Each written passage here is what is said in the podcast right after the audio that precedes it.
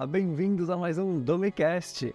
O meu nome é Mário Dominovski e aqui nós falamos sobre inteligência emocional. Trocamos insights sobre a vida e sobre comunicação. O nosso assunto de hoje será: Nós não fomos preparados para o futuro, ou melhor, o presente em que vivemos. Oh meu Deus! Nos trouxeram uma ideia muito esquisita quando éramos pequenos. Vamos lá, vamos diretamente ao assunto. É importante falarmos que esse assunto veio como um insight quando nós estávamos lendo o livro Inteligência Emocional do Daniel Goleman no meu clube do livro na, no último encontro, no último domingo. E cara, os insights começaram a vir em um dos trechos em que ele falou Vou até tentar folhear aqui rapidinho para ver se eu, se eu, se, eu, pego exatamente o trecho que me veio essa ideia, porque eu rabisco o livro. Muito bem. Ah, pronto. Já encontrei. Estávamos falando sobre QI e como nós considerávamos um, as pessoas do nosso colégio, da nossa escola, os inteligentes, só era inteligente quem sabia matemática, física e química.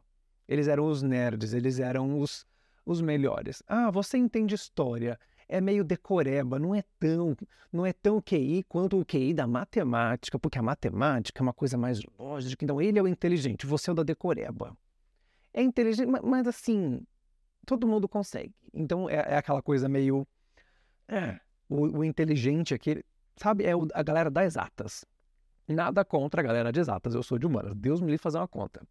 Quando o pessoal fala, faz tal conta de cabeça, eu falo, Deus me livre, a porcentagem do garçom. Fala, ai, gente, eu tenho a calculadora, por que, que eu vou gastar neurônio? Tô... Calculadora. Século XXI. Não sofro com isso. Então, estávamos falando sobre QI no fator de sucesso. E eu coloquei essa semana no meu Instagram. Você acha que o QI define se a pessoa vai ter sucesso na vida ou não? E uma, um, a maioria esmagadora votou que não. O que é verdade, é maravilhoso. O QI não vai interferir. Fala, meu QI é mais alto, então quer dizer que eu vou ser mais bem sucedido e vou ganhar melhor. Isso é uma inverdade, nada a ver, inclusive. Inclusive o QI, ele contribui para mais ou menos 20% só no fator de sucesso. Os outros 80% é o seu coeficiente de inteligência emocional, a sua inteligência interemocional, como você se relaciona com as pessoas, a sua inteligência intraemocional, como você processa suas emoções, inteligência de um, lidar com pessoas, que é o, que é o interpessoal, é, status socioeconômico, então você. O fator sorte entra nisso. Então tem tantas, tantas, tantas variáveis para ser o sucesso e o que só 20%. Então, assim. E eu até marquei aqui desses 20%, exatamente como Daniel Goleman falou.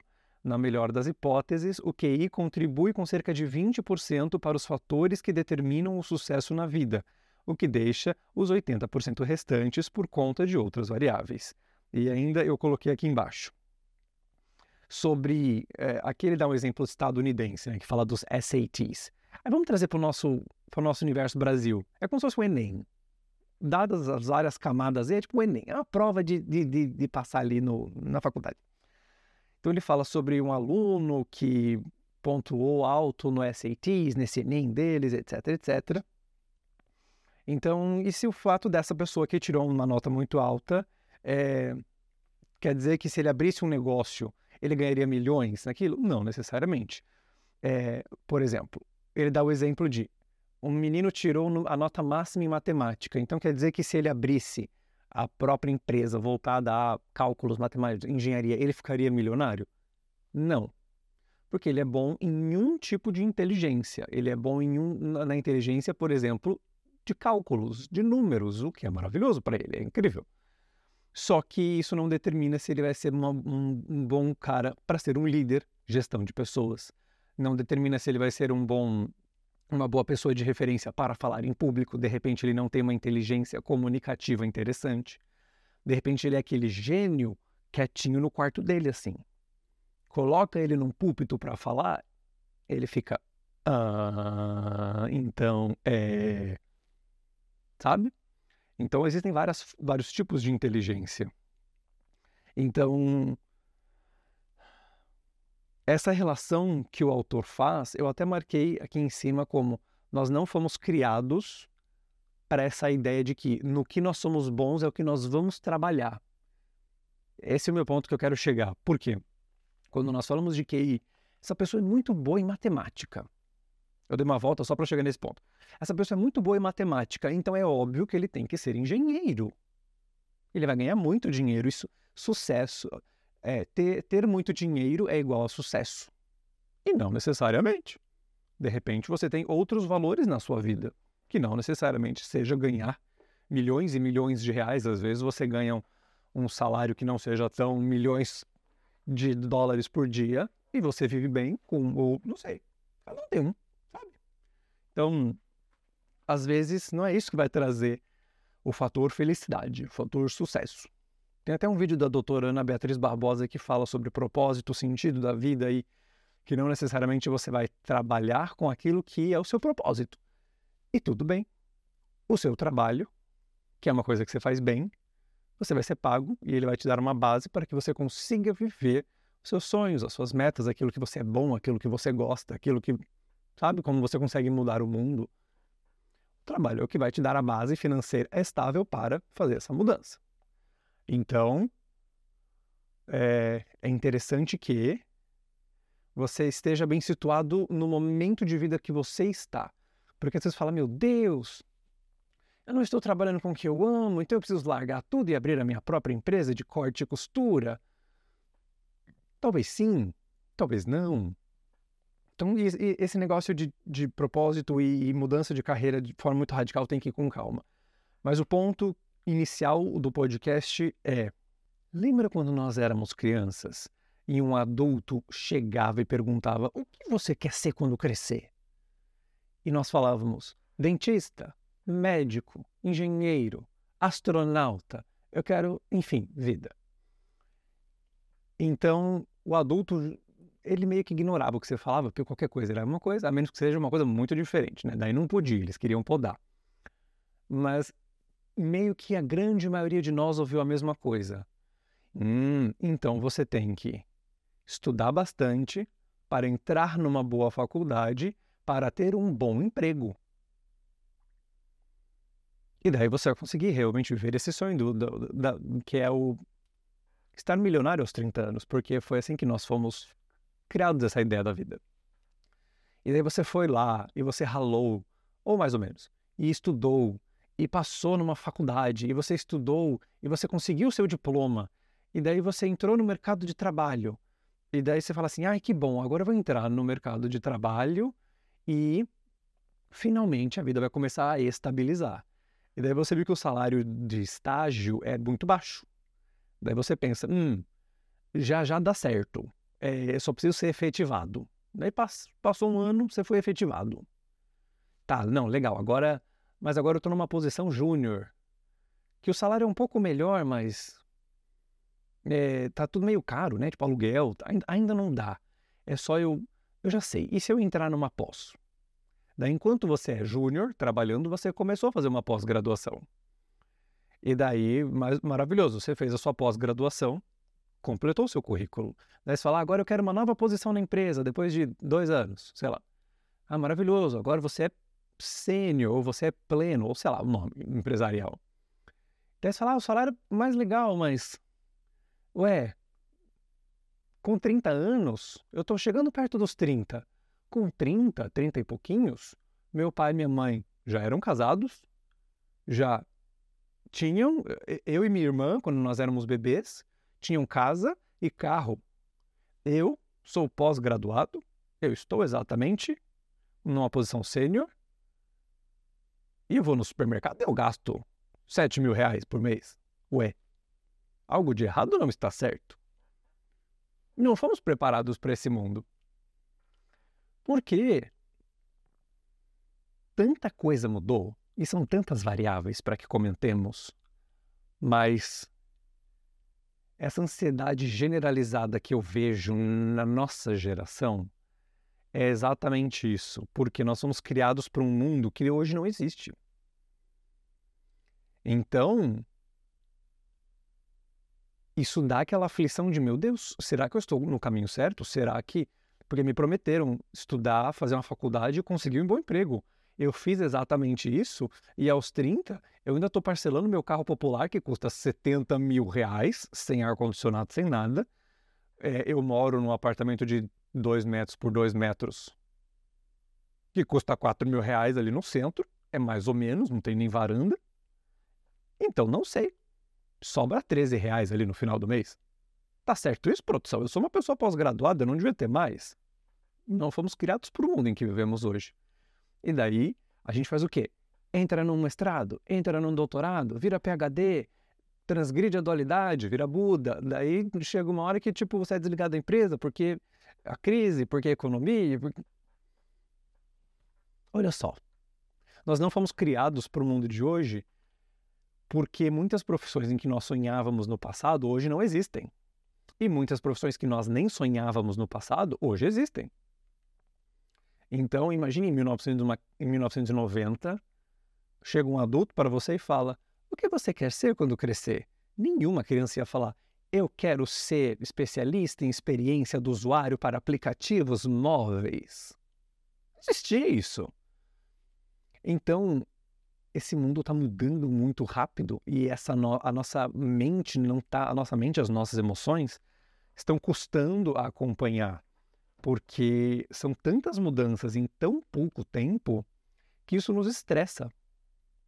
Então, não sei se vocês já pararam para pensar nisso, mas não existe um manual da vida, óbvio, e a nossa referência era que os adultos da nossa época, quando nós éramos crianças, sabiam tudo, sabiam como viver, sabiam o segredo da vida, sabiam como ganhar dinheiro, sabiam como fazer economia, sabiam como usar o 13 terceiro das férias. E hoje, como bons adultos, a gente pensa, ué, não estou entendendo nada. Porque não existe um manual, gente, todos estamos aprendendo conforme fazemos. E eu falo isso na minha palestra sobre inteligência emocional no ambiente de trabalho, que uma das coisas que mais está afetando a nossa saúde hoje saúde emocional, né? É, é estresse, como já falamos em outros episódios, porque os trabalhos, antigamente, eles eram mais braçais, mais físicos, por exemplo. Trabalhar numa montadora, pega o pneu, coloca o pneu no carro, vai parafusar o pneu. Pega o capô, coloca não sei o quê. Ah, estamos, trabalhamos como arquitetos, você vai jogar aquela grande folha, pega o escalímetro, pega o compasso, e você rabisca, você sobe na mesa, você faz a maquete, e tá, tá, tá. Hoje em dia, a grande maioria das profissões é no computador. Você trabalha sentado, então esse estresse, você não gasta energia física. É, então o estresse continua lá, porque demandas continuam, bater metas continuam, mas agora essa pressão é emocional e essa pressão é mental. Que gostoso, né? E nós não sabemos lidar com isso. Esse é o desafio da nossa geração o cuidar da nossa saúde emocional e saúde mental. E, de novo, não existe um manual da vida, nunca nos foi ensinado isso. O que, que nos foi ensinado no passado? Quando a gente falava ah, de ir ao psicólogo, de fazer uma terapia. Imagina, só faz isso que é doido. Olha só, que gostoso, né? Então a gente, hum, a gente, muitas pessoas chegam nessa idade falando, não preciso de terapeuta, ótimo. E a pessoa está somatizando até não poder mais, assim, é tão, tão gostoso. Então, nós não fomos criados para o mundo que existe hoje porque nós não provavelmente não imaginávamos que o mundo existiria hoje. E, assim, nesse contexto de, de, tecnologia. Tinha as coisas de, ah, o desenho animado, os Jetsons falaram que nós teríamos ligações por vídeo, você conseguiria ver o rosto da outra pessoa, e carros voadores, e não sei o que, etc, etc e tal. Então, muitas tecnologias evoluíram maravilhosamente bem, por exemplo, tecnologias de hospital, né? Novos empregos vão surgir, por exemplo, pessoas que façam esses robôs onde você opera à distância, maravilhoso. Mas aquela coisa de, nossa, eu quero trabalhar com.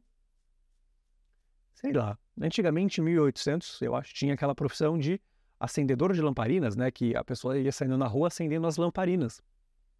Essa profissão foi extinta, entende? Então, assim, está tudo muito mudando. O tempo todo, só que as mudanças dos últimos 20, 30 anos foram assim, um chute no estômago. Que gostoso, né? Então, nesse momento, a minha dica é olhar para dentro. Quando nós falamos de inteligência intrapessoal, é você conseguir olhar para si, entender o que você está sentindo e conseguir gerenciar essas emoções.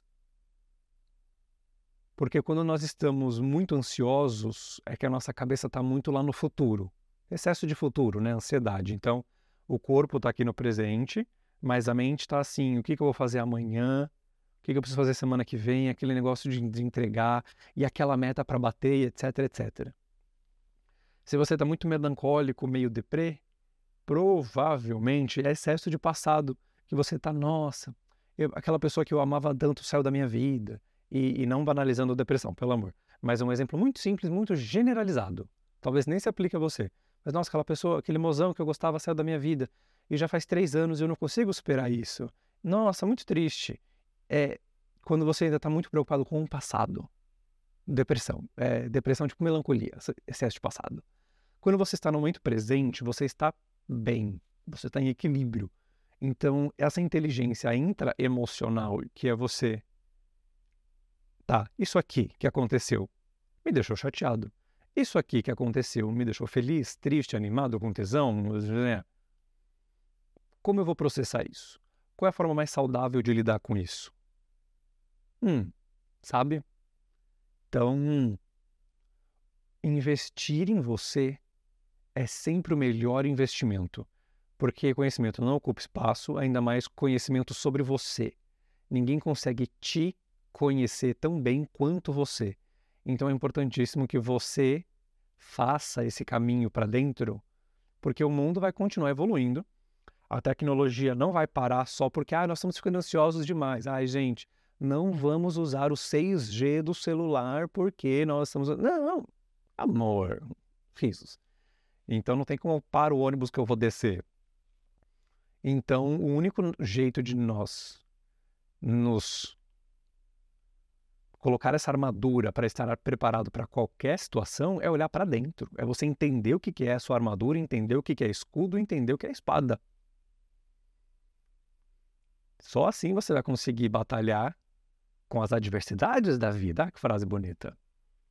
Enfim, esse foi o momento de reflexão que veio do Clube do Livro, falando de inteligência emocional e que nós não fomos preparados para o futuro que estamos hoje.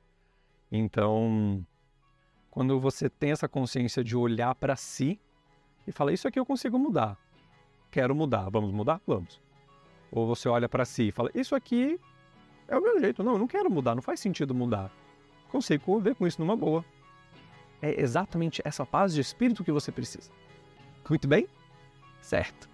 Esse foi mais um Domicast. Fiquei muito feliz que vocês ouviram esse episódio até o final, de várias é, digressões que eu fiz, alguns devaneios às vezes, mas enfim, acho importante nos situarmos, porque se você sente um pouco o peixe fora d'água, você não está sozinho. E tá tudo bem, a gente, tá, a gente se dá a mãozinha e, e a gente vai conseguir, certo?